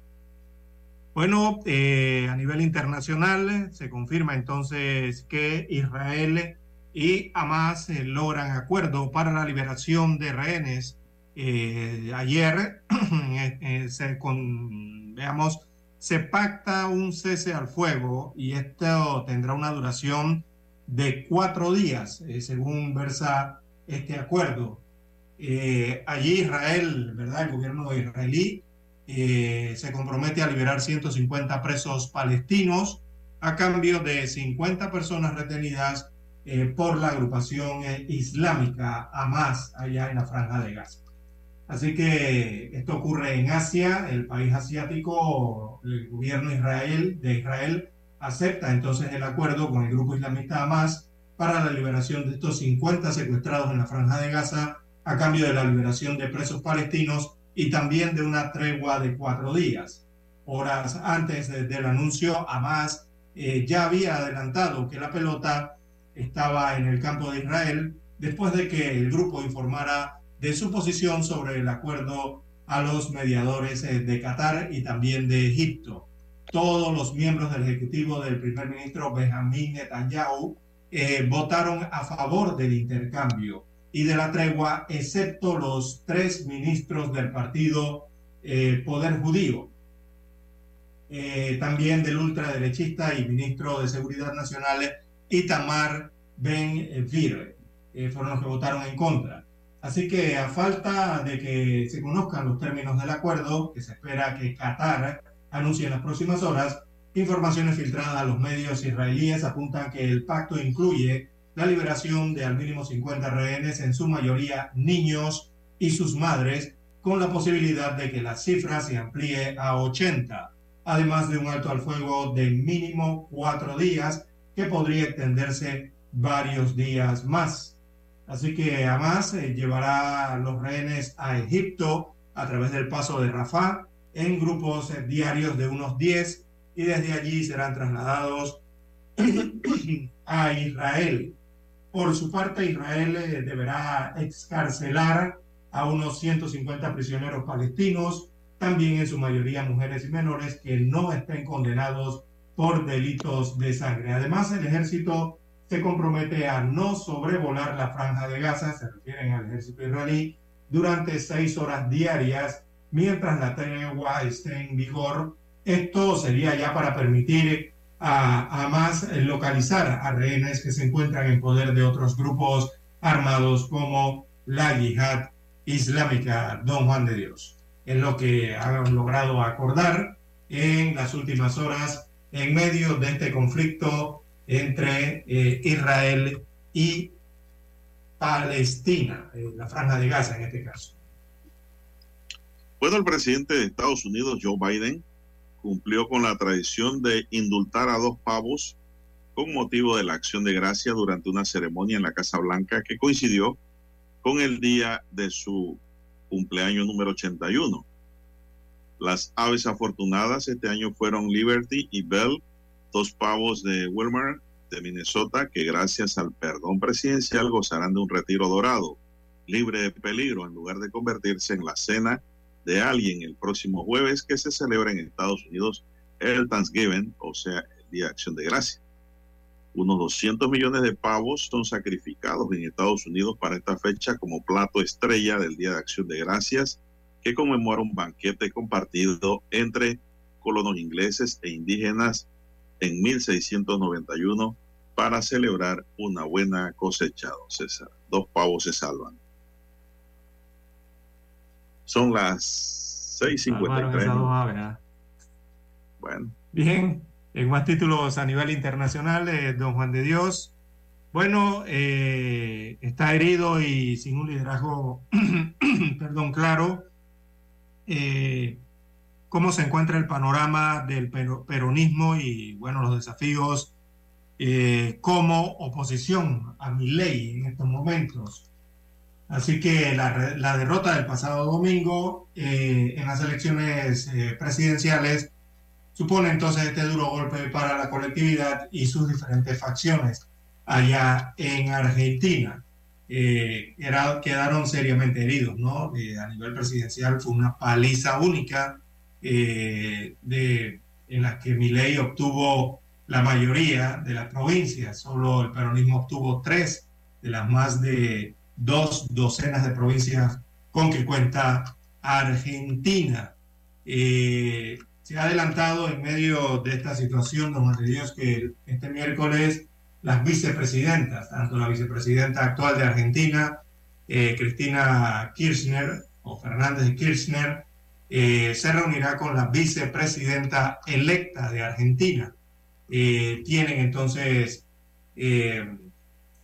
esa, ese encuentro este día miércoles. La mandataria entonces pospuso un viaje esta semana eh, a Italia, en donde participaría en la conferencia universitaria y se reuniría con el Papa Francisco. Lo ha propuesto entonces para sostener la reunión con Victoria Villarruel, que es la nueva presidenta electa de Argentina en estos momentos. Bueno, o los opuestos se reúnen, ¿no? Evidentemente allí. Las 6.55 minutos de la mañana en todo el territorio nacional. ¿Qué más tenemos, don Dios? No sé si tienes algo internacional de relieve para cerrar, don César, si no vamos a regresar al plano nacional. No, básicamente no, ¿no? Era lo de, eh, lo de Israel y Hamas. Eh, bueno, el, también, don Juan de Dios, las, eh, las, las reacciones mundiales, ¿no? Por este acuerdo, desde Norteamérica y varios líderes mundiales, ¿no? Biden y otros han celebrado este acuerdo entre Israel lo consideran un primer paso. Y bueno, hoy precisamente también en los Estados Unidos, a, a 60 años del asesinato de John Fitzgerald Kennedy, eh, se hace una retrospectiva a nivel mundial de la vida, la carrera y también las últimas horas del presidente número 35 de los Estados Unidos de América, que fue asesinado. Eh, básicamente eso, eh, 6.56 minutos. Regresamos al plano local. Bueno, tenemos aquí reportes del tráfico en la calle, don César. Hay pues una vista aquí del tráfico hacia la provincia de Panamá, en la vía interamericana, a la altura de la barriada 7 de septiembre. Ahí el tráfico está un poco lento, pero está avanzando eh, don César hacia la ciudad. Eh, también tenemos eh, unas calles aquí rápidamente, don César, mientras usted también revisa ya lo que le envían los oyentes. Eh, bueno, hace una hora hubo un accidente de tránsito cerca de la estación del metro de la Cincuentenario. Eh, tráfico fluido en la vía Boy Roosevelt, en Villa Saita. César, que es un punto de cierre casi todos los días, defensa.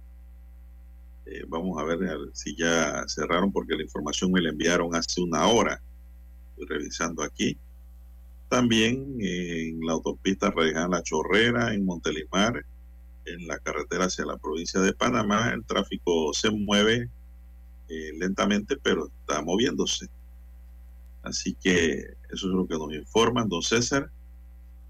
Así es. Bueno, en Colón es donde se enfrenta la mayor situación, don Juan de Dios, en estos momentos. Es donde más protestas eh, se están realizando desde tempranas horas de la madrugada, don Juan de Dios, 3 de la mañana.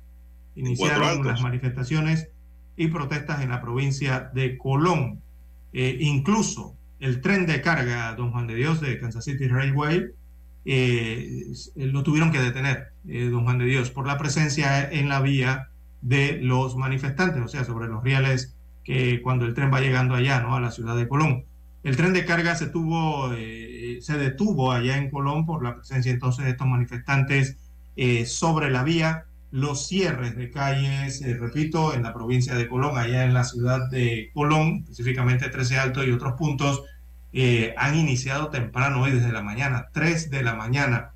Varios manifestantes entonces se han apostado en estos puntos eh, en la provincia de Colón, eh, don Juan de Dios.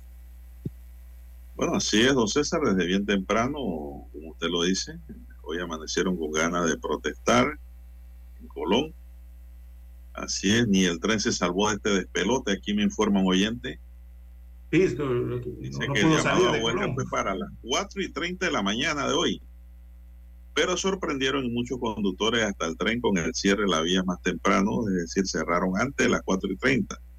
Entonces dice área de Cuatro Altos se mantiene totalmente cerrada, la rotonda y autopista.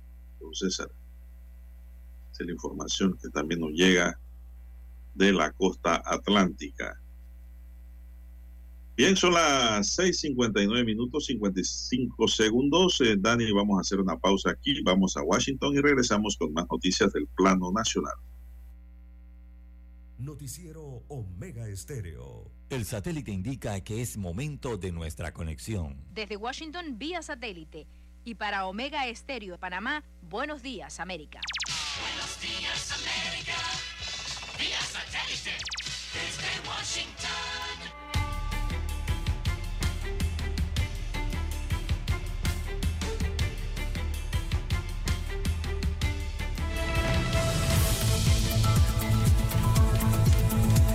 Desde Washington les informa Gustavo Cherkis. Comenzamos en Estados Unidos, que celebra mañana el Día de Acción de Gracias, en el que según la Asociación de Automóviles de Estados Unidos se trasladan alrededor de 55 millones de personas. Sin embargo, el clima está provocando dolores de cabeza. El Servicio Meteorológico alertó de tormentas de lluvia, nieve y agua nieve desde Mississippi hasta Virginia, donde se ven afectadas más de 27 millones de personas. Miles de vuelos ya fueron retrasados o cancelados. Más de Estados Unidos de cara a las elecciones presidenciales del 2024, Ron DeSantis, gobernador de Florida, uno de los republicanos que competirá con Donald Trump por la nominación, recibirá el respaldo del influyente líder evangélico de Iowa, Bob Vander Platz. Sin embargo, dado que Trump es favorito para la nominación y que faltan menos de dos meses para las asambleas electorales de Iowa, no está claro si el respaldo puede marcar una diferencia significativa en las posibilidades de DeSantis. Pasamos a Latinoamérica. El sector industrial de Venezuela evalúa positivamente la flexibilización de sanciones de Estados Unidos, informa Carolina Alcalde desde Caracas. La flexibilización de sanciones económicas de Estados Unidos, que la semana pasada autorizó a la estatal Petróleos de Venezuela a realizar transacciones necesarias para el mantenimiento limitado de operaciones, y emitió una licencia general para autorizar ciertas transacciones a la aerolínea estatal Conviasa, es evaluada positivamente por el sector empresarial del país. El 98% de los industriales del país está de acuerdo con la flexibilización de sanciones, consecuencia del acuerdo firmado entre el gobierno del presidente Nicolás Maduro y la plataforma unitaria de la oposición en Barbados. El 70% de los industriales consultados percibe que la situación económica del país será mejor en los próximos 12 meses. Carolina Alcalde, Voz de América, Caracas. Y el Contralor de Nueva York, Brad Lander, sostuvo que la junta directiva de Tesla debería sancionar al director ejecutivo Elon Musk si no se disculpa por respaldar un comentario antisemita en su plataforma de redes sociales X. Los comentarios de Lander lo convierten en el último accionista de Tesla en pedir al fabricante de vehículos eléctricos que controle a Musk. Anteriormente, inversores más pequeños expresaron su preocupación por las acciones de Musk. El sindicato United Auto Workers anunció es que el 64% de los trabajadores de los tres fabricantes de automóviles de Detroit votaron a favor de la ratificación de nuevos contratos récord tras seis semanas de huelga selectiva. Los votos refrendaron los acuerdos provisionales de la UAW con las compañías hasta abril de 2028 incluyendo un aumento del 25% en los salarios base y una alza acumulativa del salario máximo de un 33%, junto con ajustes estimados por el costo de la vida hasta superar los 42 dólares la hora. También reduce de 8 a 3 años el número de años necesarios para alcanzar el salario máximo, aumentará el sueldo de los trabajadores temporales un 150% y los convertirá en empleados fijos, además de importantes mejoras en materia de jubilación. El presidente de UAW, Sean Fain, estuvo aquí en Washington la semana pasada para mantener reuniones en las que se debatió la estrategia de organización del sindicato y se espera que en las próximas semanas describa más detalles. Ahora llevaremos nuestra fuerza huelguística y nuestro espíritu de lucha al resto de las industrias que representamos y a millones de trabajadores no sindicados dispuestos a levantarse y luchar por un modo de vida mejor, declaró Fein desde Washington vía satélite y para Omega Estéreo de Panamá hemos presentado Buenos Días América. Buenos Días América vía satélite desde Washington. Noticiero Omega Estéreo.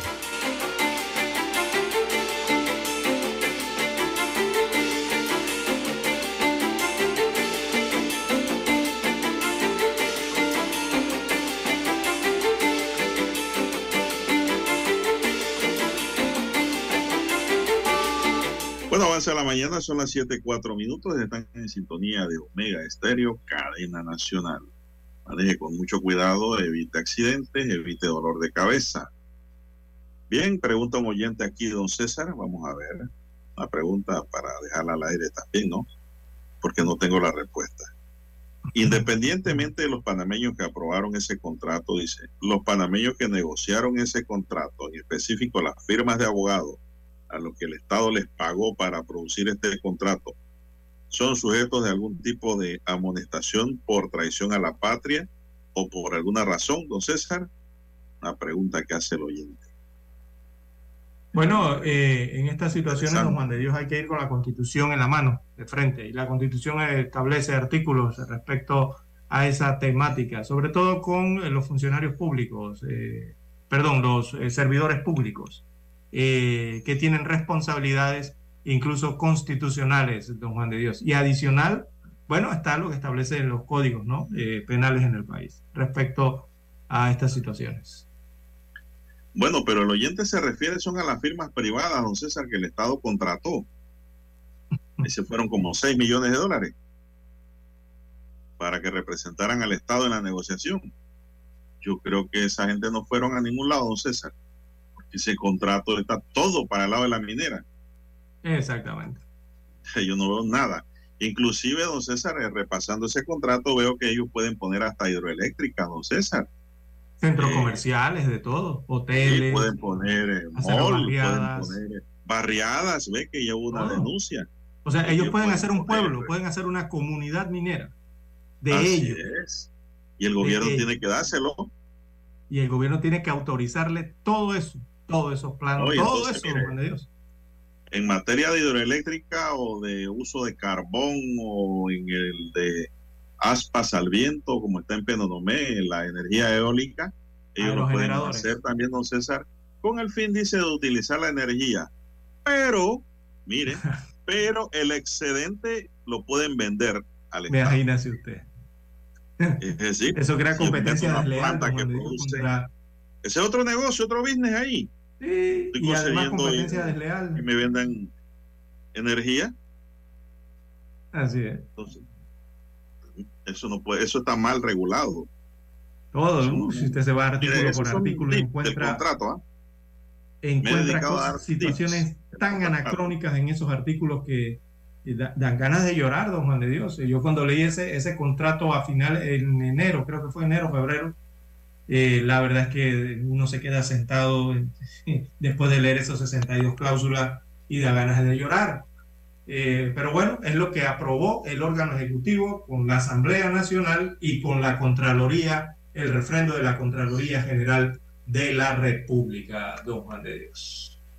Bueno, y la otra, don César, que vi allí es lo que dicen que están pagando a 10 dólares la anualidad de arrendamiento de tierra 10 dólares al Estado, donde se alquila por 10 dólares. Bueno, pues. Y lo peor es que tú alquilas para que te desbaraten la tierra, te desbaraten la topografía, te desbaraten eh, la constitución orográfica de tu ambiente. Exacto, el paisaje, el ambiente, el Estado tiene que aceptar todo. Todo su conjunto. No, hombre, no, no, no, no, no, oiga, que yo no sé ese contrato no lo leyeron en la presidencia. Bueno, los diputados dijeron la mayoría que yo no han leído nada. Eh, esto da lástima y tristeza porque esto demuestra que tenemos un pocotón de salvajes sentados allá, aprobando leyes, don César, aporreando mesas. Y esto, el culpable de esto es el pueblo, que no sabe escoger a sus candidatos. Su gente debidamente preparada para eso. Bueno, don César, son las siete, ocho minutos habló el decano de la Facultad de Derecho de la Universidad de Panamá, el doctor Hernando Franco Muñoz, y destaca que eh, junto a un grupo de juristas consideraron que la ley 406 de 20 de octubre de 2023, que le dio vida jurídica al contrato de concesión entre el Estado y la sociedad minera Panamá, infringe el acuerdo de Escazú y violenta en forma directa la participación ciudadana prevista en la Constitución, ya que en su creación la mencionada ley, impugnada por un proceso de inconstitucionalidad, no tuvo participación real ciudadana. En los alegatos presentados ante una demanda de inconstitucionalidad interpuesta por Franco Muñoz y el grupo de abogados universitarios contra la ley 406, se señala que la norma aprobada incumple con el acuerdo de Escazú ratificado por Panamá mediante ley 125 de 4 de febrero de 2020, la cual busca la democratización en la toma de decisiones en los temas ambientales, al igual que violenta nuestra Carta Magna en el artículo 119, ya que no solo es el deber privativo del Estado, sino de todos los habitantes que tienen un papel activo para promover el uso sostenible y sustentable de los recursos naturales a fin de proteger la existencia de, los, de las futuras generaciones. Preocupación, don César, que al único demandante que le he escuchado abordar en los acuerdos de Escazú fue a Roberto Ruidías. Y la demanda de Roberto Ruidías no va a ser analizada, tengo entendido, este 24, don César, porque no está acumulada. La de él era la número 4, ¿no? En la entrada, él fue el cuarto que llegó. Esa es una preocupación que tengo. La Corte debió esperar emparejar las cuatro. La de eh, la abogada Cornejo, eh, la del abogado sevillano y también debió esperar la de Roberto Ruidías y la de Ernesto Cedeño. Así es. Es que eso es lo que señalaba al inicio don Juan de Dios, eh, cuando comenzaron a presentarse las demandas, eh, era la pregunta, ¿no? Eh, si habían solicitado en esas primeras demandas la inconstitucionalidad total de eh, la ley, don Juan de Dios, o del contrato, más bien de la ley, ¿no? Del 406. porque ahí hay dos artículos siguientes, don Juan de Dios, adicional al artículo 1 que sé que los abogados eh, todos eh, pidieron la inconstitucionalidad de ese artículo que contiene todo el contrato, ese único artículo. También siguen dos artículos, eh, don Juan de Dios, que son el artículo 2, que dice que esa ley es especial y que tendrá preferencia sobre cualquier norma de carácter general, ¿no? Y entonces entraría en contradicción, lo más probable, con el artículo que sigue, el artículo 3, eh, ¿verdad? eh, que dice que es una ley de orden público y por consecuencia tiene efectos de orden retroactivo, y ahí es donde establece la fecha la ley que dice que es hacia el 22 de diciembre del año 2022. Por eso se hablan los pagos de esa fecha para acá. Ese es el artículo tercero. Entonces, don Juan de Dios, digo, por muy especial que sea la norma, eh, sabemos que los contratos eh, ley especiales le dan supremacía sobre el resto de las leyes generales, eh, lo que pasa allí es que está diciendo que es de orden público. Entonces podría haber, ahí hay un choque evidente porque las normas generales integran el orden público de acá de Panamá, del orden público jurídico, usted lo sabrá, ¿no? Y eso eh, choca con lo otro y por allí es donde vienen los siguientes errores en este contrato de ley, don Juan de Dios, y la aprobación del mismo. O sea, todo colisiona, entre ellos mismos colisionan todo. Eh, y peor aún si usted eh, hace clic sobre el artículo 1, es que donde está todo el contrato, y están las cláusulas que integran ese artículo, que son 62, y allí se encuentra otra cantidad de choques, enredos, anacronismos, ¿Qué no hay allí en ese contrato, eh, don Juan de Dios? Un mamotreto completo. Bueno, don César, el tema aquí es que yo sigo con mi preocupación en cuanto a lo que vaya a decidir la Corte, porque lo que yo necesito y necesitamos todos los panameños es que el país vuelva a la calma, don César. Si la Corte se sale con un fallo que no llena las expectativas, que es la inconstitucionalidad total, Sí, eh, por eso. nadie va a desmovilizar a estos grupos de la calle, don César. Así es. Ya hay un Panamá de ayer y hay un Panamá de hoy, que es diferente, ¿no? Eso tienen que entenderlo, señores. Nadie va a cambiar esto. Entonces, ahora no quiero que me salgan de que en las dos primeras demandas que hemos analizado encontramos inconstitucionalidad El punto esta cláusula, aquellas cláusulas y aquellas cláusulas del artículo 1. Ahora Tiene vamos a esperar total. para seguir analizando el resto de las demandas para ver qué pasa. No, no, no, no, señores. No se salgan con eso, eso no es serio. Tienen que salir tajante con lo que es. Entonces digo, hay 10 demandas, don César. Y la sesión permanente es para las dos primeras. Así es. Todas estas cosas hay que mirarlas con detenimiento. Parece ser que ya los panameños, eh, don César, que están protestando, están dispuestos a perder el mes de diciembre, Navidad y Año firmes, Nuevo y el tiempo que sea necesario hasta tanto ese contrato ley, don César, pierda su vida y esencia jurídica. Así es. Eso es, eso es lo que hay. No hay que ser ciego para eh, decir que no, no ve porque eh, es ciego. Aquí cualquiera puede ver esto, don César. Y aquí llevamos un mes sufriendo los embates de los cierres de calles y las protestas. el problema Inclusive la como retroactividad. ciudadano protestando pacíficamente. Porque yo como ciudadano no me puedo sustraer y guardar silencio sobre lo que acontece, don César, en mi país. Aquí digo las cosas objetivamente, pero como ciudadano yo actúo, don César, también. No crean, ¿ah? Que esto es de que, ah, no, yo me mantengo al margen acá. No, yo tengo mis derechos y obligaciones ciudadanas también, en mi punto de vista. Y yo creo que, don César, la inconstitucionalidad es la que le va a devolver la tranquilidad en gran medida, pero- en gran medida, Ahora sí. va a está haber un hablando. 100% al país. Recuérdense Sí, que después de una inconstitucionalidad viene el cumplimiento del fallo. don. César. Entonces, ¿qué va a pasar después? No sé. El problema está allí, don Juan de Dios, y el problema está en el, en, eh, el fondo, es la, el tema de la retroactividad, ¿no? Eh, por eso hablo del artículo 1 del contrato ley, del artículo 2 y 3, que todos se, se colisionan lastimosamente. Eh, hay un grave error allí por parte de quien hizo este contrato y quienes hicieron esta ley o la aprobaron en la Asamblea Nacional y quien luego allá la aprobó en el órgano ejecutivo.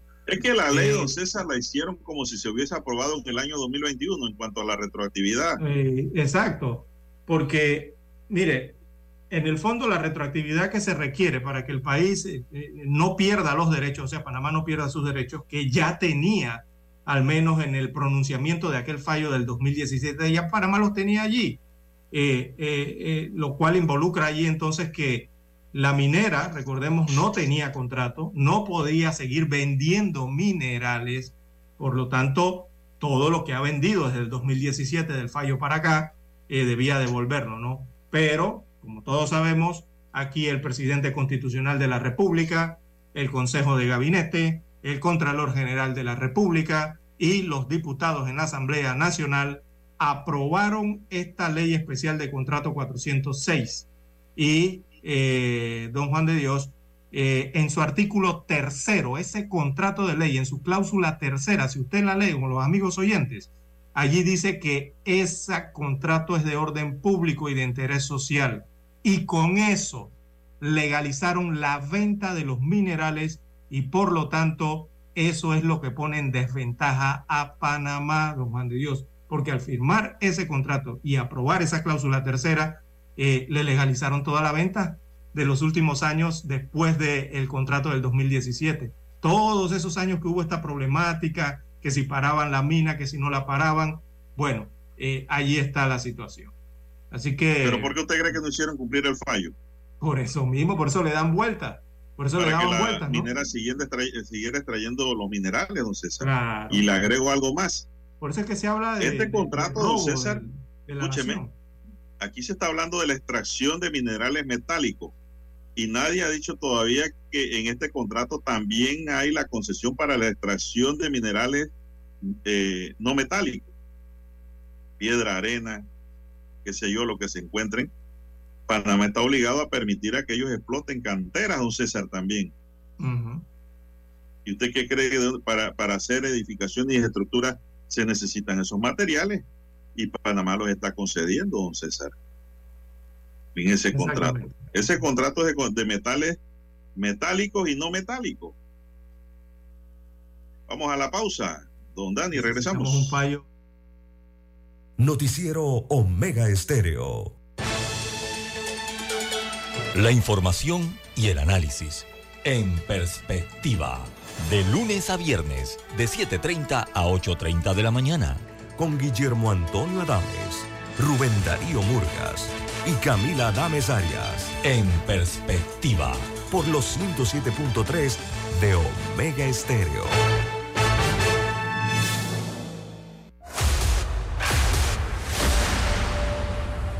Desde los estudios de Omega Estéreo, establecemos contacto vía satélite con la voz de América.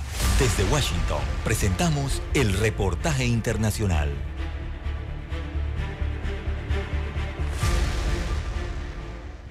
El futuro de las relaciones entre Venezuela y Argentina tras el triunfo de Javier Milei en las elecciones presidenciales aún es una incógnita, pero el tema ideológico probablemente pesará en las relaciones en las que habrá un cambio importante, según estiman especialistas en relaciones internacionales. Luis Peche Arteaga, consultor político e internacionalista y gerente general de la consultora Sala 58, estima que el cambio en la política bilateral entre ambos países se verá antes de finalizar el año, pues está previsto que Milei tome posesión del cargo el 10 de diciembre. Yo no sé si, si Milei va a optar por un retiro de embajador, congelar las relaciones, o si va a mantener una diplomacia más bien activa en la cual utilice eh, al embajador argentino y a la institucionalidad para denunciar la situación en el país. Creo que va a ser muy llamativo ver por cuál de las dos opciones prefiere irse mi ley. Para Juan Francisco Contreras, internacionalista y presidente del Colegio de Internacionalistas de Venezuela, el tema ideológico debería quedar a un lado, pero opina que tendrá peso sobre las relaciones esta eh, ideologización de la política exterior, sobre todo por parte de Venezuela, eh, creo que ha traído resultados bastante negativos y yo creo que es hora de que la sensatez y el interés nacional prive sobre eh, los intereses ideológicos del partido gobierno, ¿no? Y creo que eso también se aplicaría para el señor Milei. El presidente Nicolás Maduro calificó como una amenaza la llegada de Milei al poder y aseguró que pretende instaurar en el continente un proyecto ultraliberal. En tanto, varios sectores de la oposición venezolana, entre ellos la candidata presidencial opositora María Corina Machado y la plataforma unitaria de la oposición, felicitaron al presidente electo y al pueblo argentino por la jornada electoral pacífica y democrática. Carolina Alcalde, Voz de América, Caracas. Escucharon vía satélite desde Washington el reportaje internacional. Omega Estéreo, 24 horas en FM Estéreo. ¿Tienes proyectos? ¿Tienes propósitos? ¿Tienes Unibank?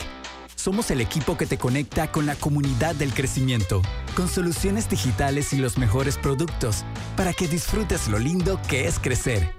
¿Ganas de crecer? Tienes a Unibank. Todos los miércoles damos un vistazo al pasado. Artistas que nacieron, que fallecieron, canciones, álbumes, películas que estaban de número uno en diferentes listados alrededor del mundo, datos históricos y curiosos. Todos los miércoles, un día como hoy de 9.30 a 12 del mediodía por los 107.3 de Omega Estéreo. Noticiero Omega Estéreo.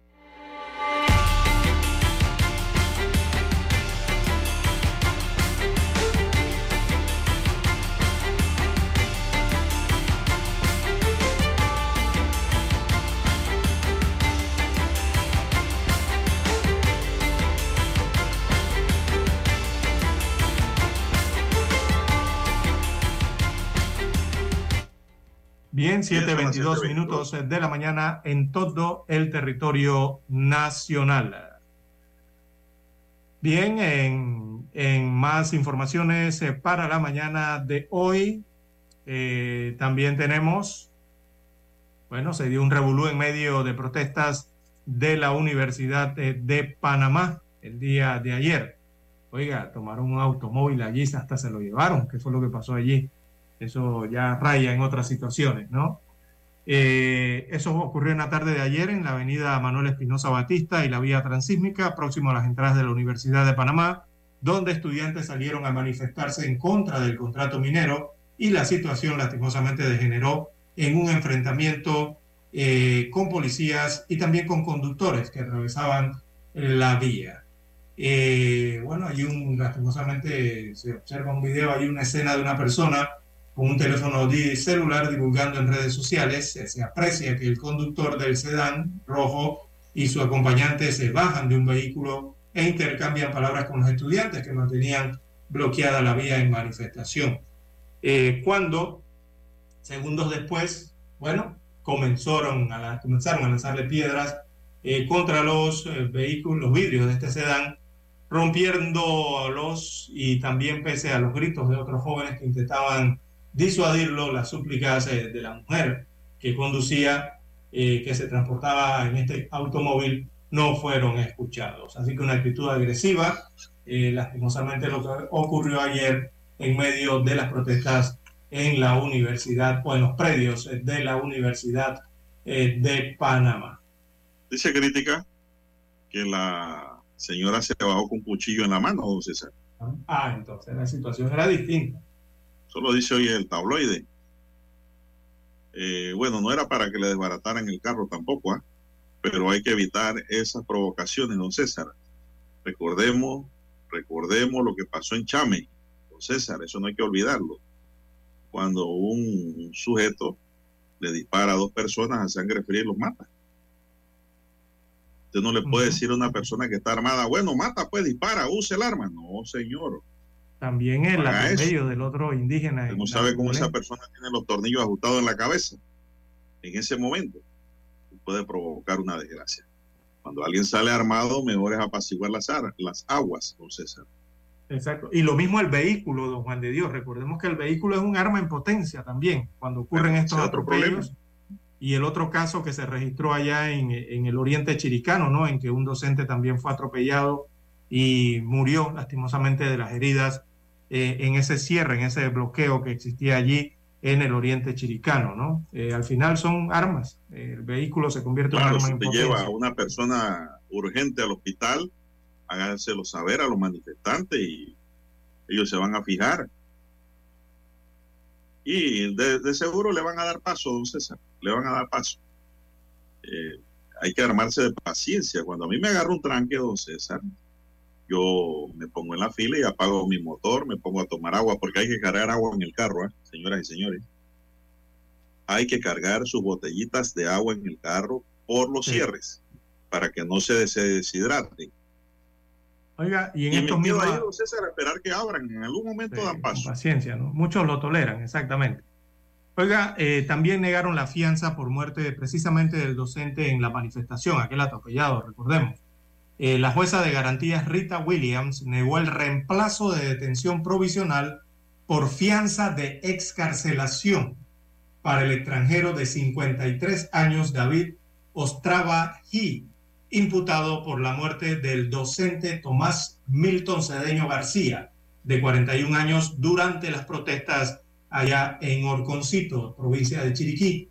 El educador estaba en medio de la protesta, recordemos el primero de noviembre, en las vueltas allá en San Lorenzo, cuando fue atropellado. este docente era oriundo de Lajero Abajo, en la comarca Nave Buglé, mismo lugar donde fue sepultado. Eh, por este caso también fue detenido el panameño Alexis Morales de 32 años. Eh, en esta situación y que han cambiado la medida eh, cautelar, o sea, le están negando la fianza por muerte, por la muerte, ¿no? De este panameño en medio de la manifestación. Se nos acabó el tiempo, César, dice el profesor Diógenes Sánchez, que no van a retornar a clase aunque no les paguen hasta tanto se derogue o se declare inconstitucional la ley 406 que aprueba el contrato minero. Se nos agotó el tiempo, Daniel Arauz.